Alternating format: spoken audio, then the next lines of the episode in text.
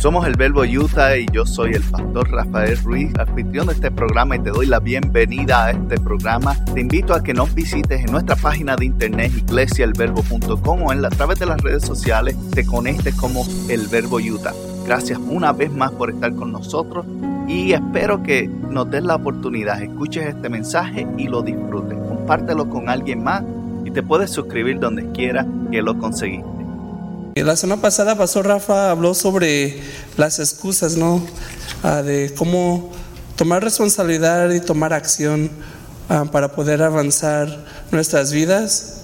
Y hoy vamos a continuar hablando sobre eso y vamos a ver y analizar la frase, cuando tenga, luego lo haré, o si tuviese, haría esto. Vamos a analizar esas frases y qué es lo que dice la palabra y vamos a ver eh, historias ahí que nos van a ayudar con eso. Y voy a ser primero en admitir que esta es una de mis excusas que, como dice en inglés, go to, que a veces digo, pues es que si tuviera más dinero, pues daría más, o si tuviera X cosa, pues podría hacer más. Es una de, de las que yo siempre voy a decir, oh, pues no, no hago eso porque no tengo tiempo, o si tuviera más dinero, pues haría más. Y es algo que estoy, consciente de eso y trato de, mejorar, ¿verdad? Y vamos a ver aquí la primera historia de lo que habla. Y, mientras leemos esto, quiero que tengan esto en mente de ah, esa frase, si tuviese más recursos podría ayudar a los necesitados o si o cuando tenga esto, cuando tenga vacaciones, pues voy a ir a hacer esto, cuando tenga esto, voy a hacer eso. Tengan eso en mente mientras leemos ese pasaje, en cómo podemos cambiar esa frase de si tuviese o cuando tenga. Que vamos a ver en Marcos capítulo 12, versículo 41 al...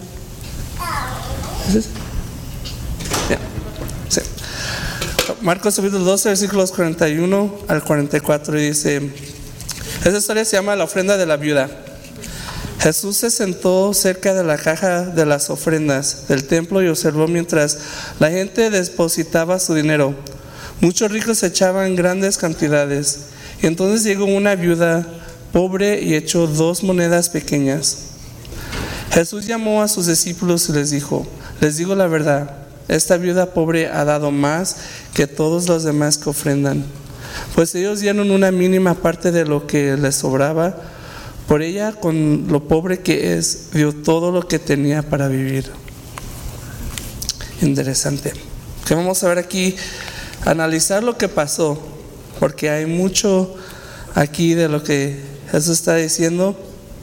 Y primero vamos a, ver la tradición de, de esta ofrenda histórica, porque estaban en el templo y durante ese tiempo, en los tiempos, por ley judía, había un impuesto del templo que se daba cada año. Cada vez que alguien iba al templo, daban a una ofrenda o ese impuesto. Todos los que tenían varones de 20 años y más daban este, este pago. Y eso era para el, la manutención o el mantenimiento del, del, templo. Y ese dinero, pues, iba y y se usaba para eso. Pero en el Nuevo Testamento todos daban, como miramos aquí, la viuda, la comunidad daba, ese también daba ese impuesto para poder ayudar con el mantenimiento del templo y los sacerdotes en ese tiempo solo tomaban un tipo de moneda, lo cual ah, habían muchos tipos de monedas que tenían, Ah, había la moneda romana, la moneda griega, la moneda de Jerusalén. Y los sacerdotes escogían la moneda que tenía más valor, que era una más como de plata. Y lo que pasaba es que como solamente aceptaban esa moneda, habían ah, muchas personas alrededor que hacían intercambios, traían su negocio para hacer intercambio de moneda y esas personas que hacían y brindaban ese servicio alrededor del templo estaban cobrándole a las personas un porcentaje muy alto, pues era algo que decían, pues me estás pagando tu servicio y estaban abusando de la gente básicamente.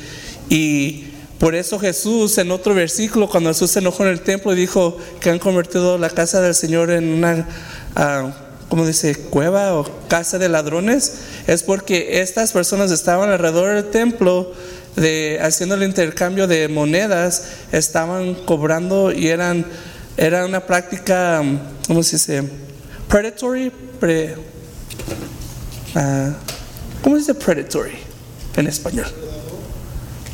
Predatory practices, like alone, like they abuse it.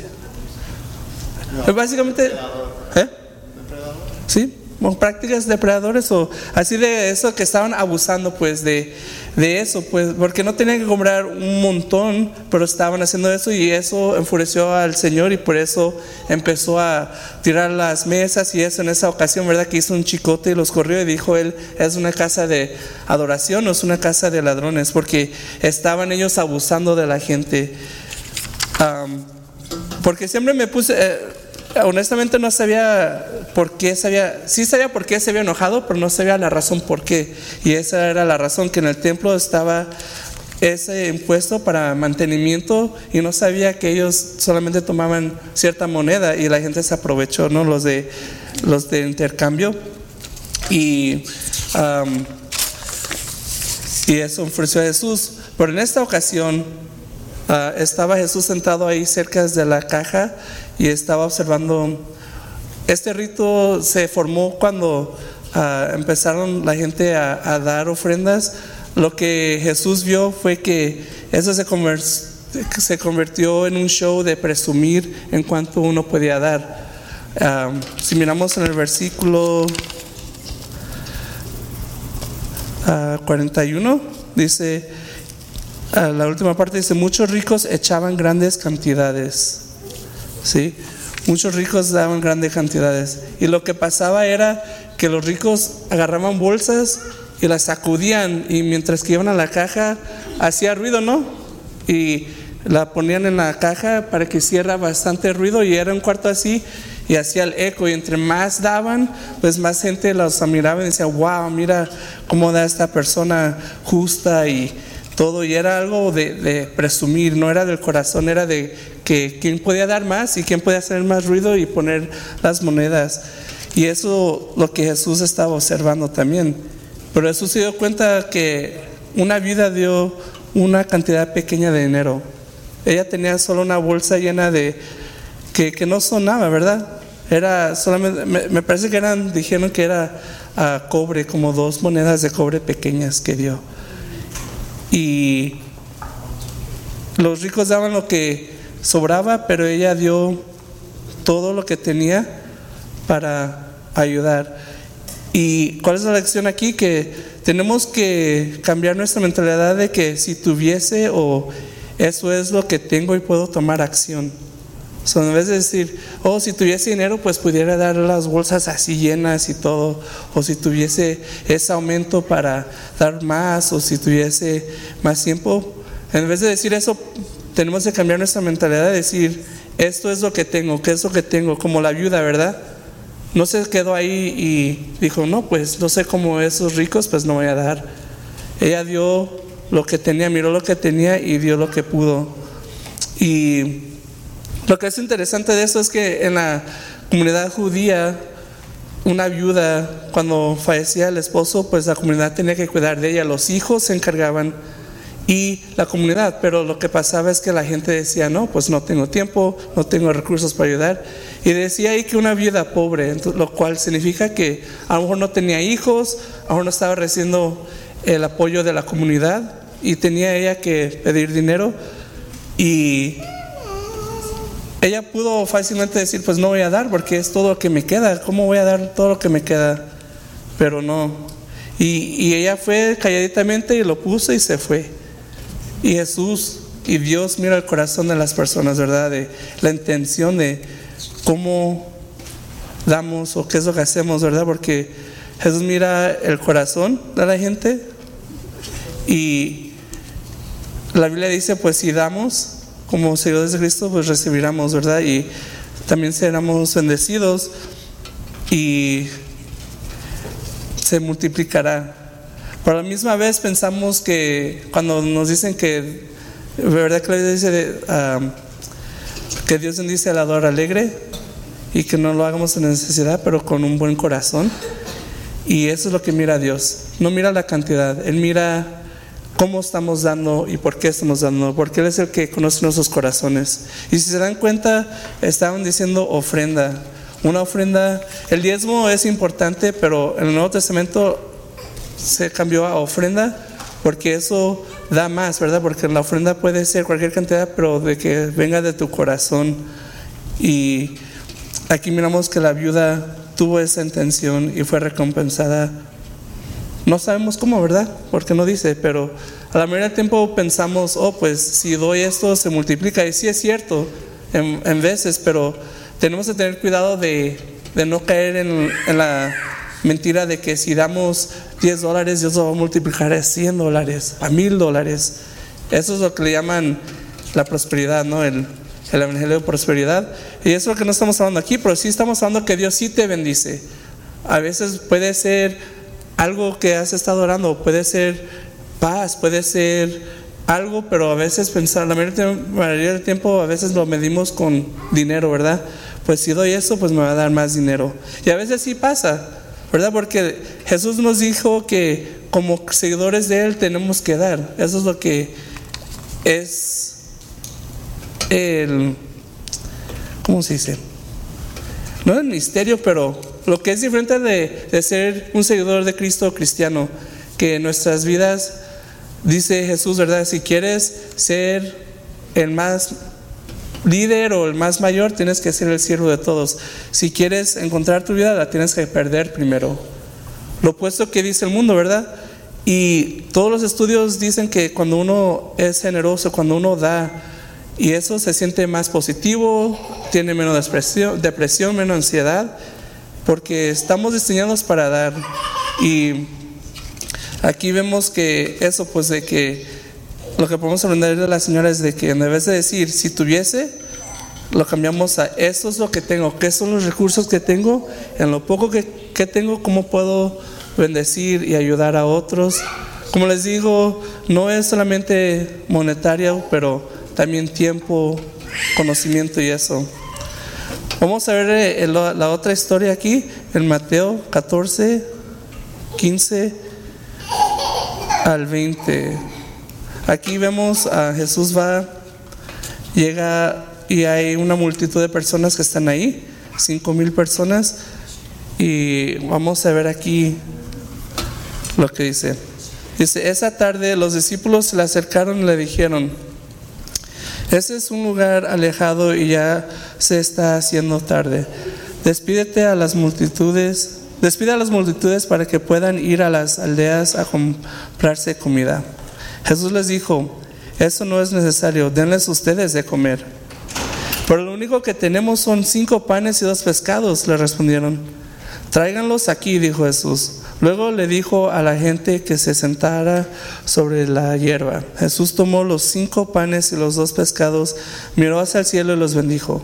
Después partió los panes en trozos y se los dio a sus discípulos, quienes los distribuyeron entre la gente. Todos comieron cuanto quisieron y después los discípulos juntaron doce canastas con lo que les sobró. Esa famosa historia aquí, ¿verdad? Nos dice que a veces decimos nosotros, pues, miren, no tengo mucho, ¿cómo voy a poder hacer una diferencia? Y aquí miramos que con solamente cinco panes y dos pescados, Jesús pudo multiplicar eso, los recursos.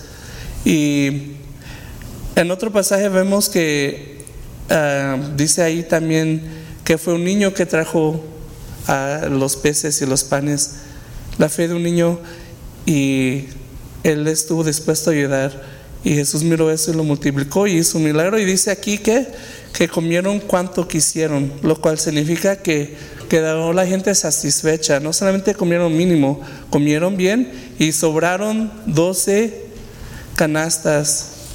Se dice que había aún más de cinco mil, porque habían dicho que eran cinco mil varones, lo cual significaba que a lo mejor tenían familia y todos, o cerca puede ser diez mil personas, ¿verdad? O si era la pareja, lo que sea, pero sobró. Y cuando nosotros damos y somos fieles en lo pequeño, ah, Dios nos da más responsabilidad, ¿verdad? Dice la Biblia que si eres fiel en lo pequeño, vas a ser fiel en lo grande. Y esa excusa de que pues no tengo, no tengo mucho, ¿cómo voy a poder hacer una diferencia? Lo podemos cambiar esa mentalidad a decir, eso es lo que tengo y voy a ayudar en lo que pueda. Y Dios aquí nos dice, pues miramos en esa historia que se multiplica eso cuando Dios nos, cuando nosotros somos fieles a Él, Él siempre viene y nos da en abundancia para bendecir a nuestras familias y a nuestra comunidad. ¿Verdad? Cuando una familia es bendecida, se ayuda a la comunidad. ¿Verdad? Cuando nosotros uh, sobresalimos, ayuda a nuestros vecinos. ¿Por qué? Porque nosotros estamos ayudando a nuestra comunidad, estamos haciendo esa luz ahí y uh, esa responsabilidad, la responsabilidad crece entre más tenemos y, y con eso pues uh, en ese pasaje de eso de que no tengo a veces como personas y yo también digo pues pues no sé, pues cómo voy a hacer esto, quiero hacer esto, pero tengo miedo, como dijo Pastor Rafa la semana pasada, que a veces decimos, pues quiero hacer esto, pero no tengo el conocimiento, no tengo ah, la educación, no tengo esto, pero desde tener ese riesgo de decir, Dios está con nosotros, ahí nos dice como en esos pasajes que, que Dios es fiel y que nosotros podemos hacer una diferencia, de cambiar nuestra mentalidad y lo que siempre viene a mi mente es ah, lo financiero, lo cual es importante, ¿verdad? Pero dar la ofrenda al mantenimiento del ministerio es bueno, ¿verdad? Y porque en eso estamos ayudando a la comunidad y hacemos cosas que crecen en nuestra comunidad y también impacta a la comunidad alrededor y somos esa luz aquí y Siempre, como les he dicho a ustedes, lo que me gusta de nuestra congregación es de que ustedes siempre han brindado su ayuda y su conocimiento, ¿verdad? Siempre cuando hemos necesitado algo, siempre nos han ayudado, siempre han estado ahí. Y por ejemplo, esta semana, pues, no sé si ven, me quemé la mano con mantequilla. Y, se me apoyó y se me puso bien, bien bonito. Pero muchos de ustedes me contactaron, pero lo puse en Facebook y muchos de ustedes, pues gracias por contactarme y, decir, estás bien, me dieron consejos en, hey, ponte esto. Aprendí muchos, muchas cosas diferentes de, de qué es lo que se puede poner. Unos me dijeron mostaza, una señora me dijo una papa, otro me dijo una cebolla. Dije, pues, ¿qué más? ¿Una ensalada? Pues no sé. Uh, sábila, vinagre. Ese me dijo Jesús, vinagre, no sé. ¿Vinagre de qué? ¿De jalapeños? ¿De chile? I don't know. Pero un montonal, ¿verdad? Pero la intención estaba ahí de, esos consejos y, y eso es lo que estamos hablando. ¿verdad? No me ayudaron financieramente, no me, así, ustedes me dieron consejos y estaban orando por mí, les, les agradezco y fue algo que hizo una diferencia, ¿verdad? En el sentido de que me sentí que, wow, la gente pues sí, sí, eh, you know, pues um, sí se preocupan por mí a veces, pero I'm like, wow, gracias. Y, y lo aprovecho y, me gusta eso de nuestra iglesia, de que algo pasa y oramos por unos por los otros, nos ayudamos y continúen haciendo eso, porque como dice aquí, Dios es fiel. cuando nosotros somos fieles en lo pequeño, podemos hacer cosas más grandes. Y tenemos que cambiar esa mentalidad. Y les, uh, yo a ustedes de, les hago ese reto esa semana que empiecen a cambiar esas frases de lo que nos decimos de cuando tenga o si pudiese y lo cambiamos a tengo esto y voy a dar mis recursos, mis tiempos y mi sabiduría para, para, ayudar a mi familia, ayudar a mi prójimo, para ayudar a las personas en nuestros trabajos, en nuestras escuelas. Y ustedes pueden hacer esa diferencia. Y sé que lo están haciendo, pero a veces, como les digo, a veces entra, ¿verdad? Yo creo que hay días que nos sentimos que sí, vamos a hacerlo, y otros días de que, pues no tengo, right? Y conmigo, como les dije, es algo que yo estoy tratando de mejorar porque esa es la excusa que siempre uso, pues no tengo, si tuviese más tiempo, si tuviese eso, haría esto. Pero ese es el, el reto que les doy esa semana, que empiecen a, notar qué es lo que digo yo de cuál es el mi no tengo, ¿verdad? Porque hemos, hemos hablado varias veces aquí de diferentes cosas, pero identifique qué es el, el, tuyo, qué es el que no tengo, cuál es la excusa que usamos que tenemos ahí una lista, como mencionó también Rafa y Rafa Senior, de que, oh, pues aquí está una lista de cómo, cuál voy a usar hoy, ¿verdad? Que se escucha más espiritual. Cuando decimos, no, pues es que eso no es lo que Dios ha puesto en mi vida ahorita. El Señor todavía no quiere que haga eso. O no es la voluntad del Señor, ¿verdad? Pero tenemos que decir, pues, es lo que tengo y eso es lo que puedo dar y Dios nos bendice. Si te gustó este programa o quieres saber más sobre la iglesia El Verbo en Ogden, Utah, te invitamos a que visites nuestra página iglesiaelverbo.com o puedes comunicarte con nosotros a través de mi correo electrónico pastor@iglesiaelverbo.com Gracias por haber sido parte y si no te has suscrito, recuerda suscribirte y dejarnos también un buen comentario. Puedes suscribirte en iTunes, en Google Play o donde quiera que conseguiste este programa o podcast. Muchas bendiciones para todos y nos veremos la próxima semana.